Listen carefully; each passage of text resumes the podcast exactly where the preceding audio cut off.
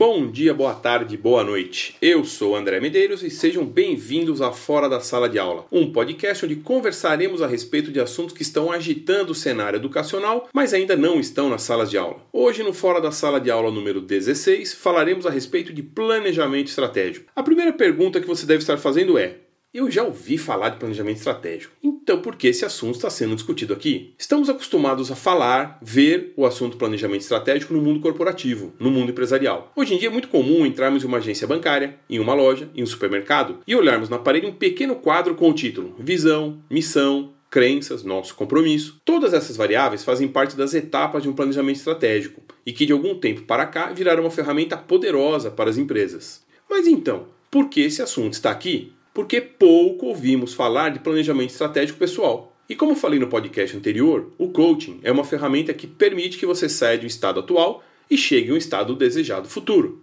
Mas e aí? Como identificar esse estado atual?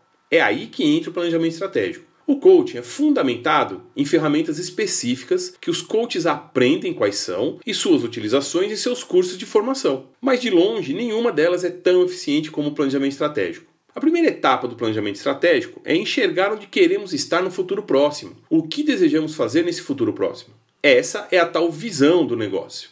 Exemplificando, uma empresa pode desejar, entre aspas, ser a melhor prestadora de serviços de lavanderia em sua região. Fecha aspas. Ok, mas como chegar lá? De posse de ferramentas de planejamento estratégico, a empresa, após identificar onde quer chegar, identifica sua situação atual e traça uma estratégia para chegar lá. Aí chegamos à alma do nosso podcast de hoje. Por que não fazer isso para nossas vidas pessoais?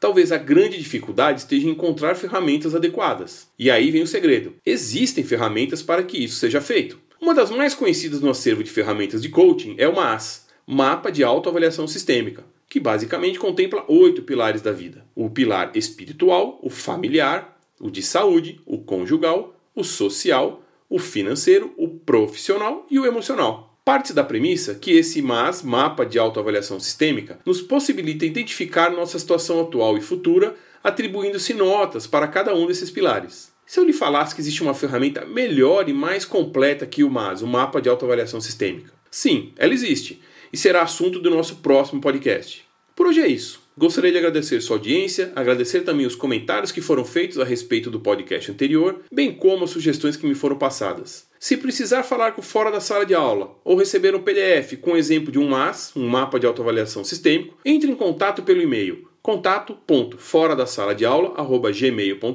ou pelo Twitter arroba fora sala de aula. Obrigado pela audiência, curta, compartilhe, comente e avise seus amigos. Um abraço e tchau.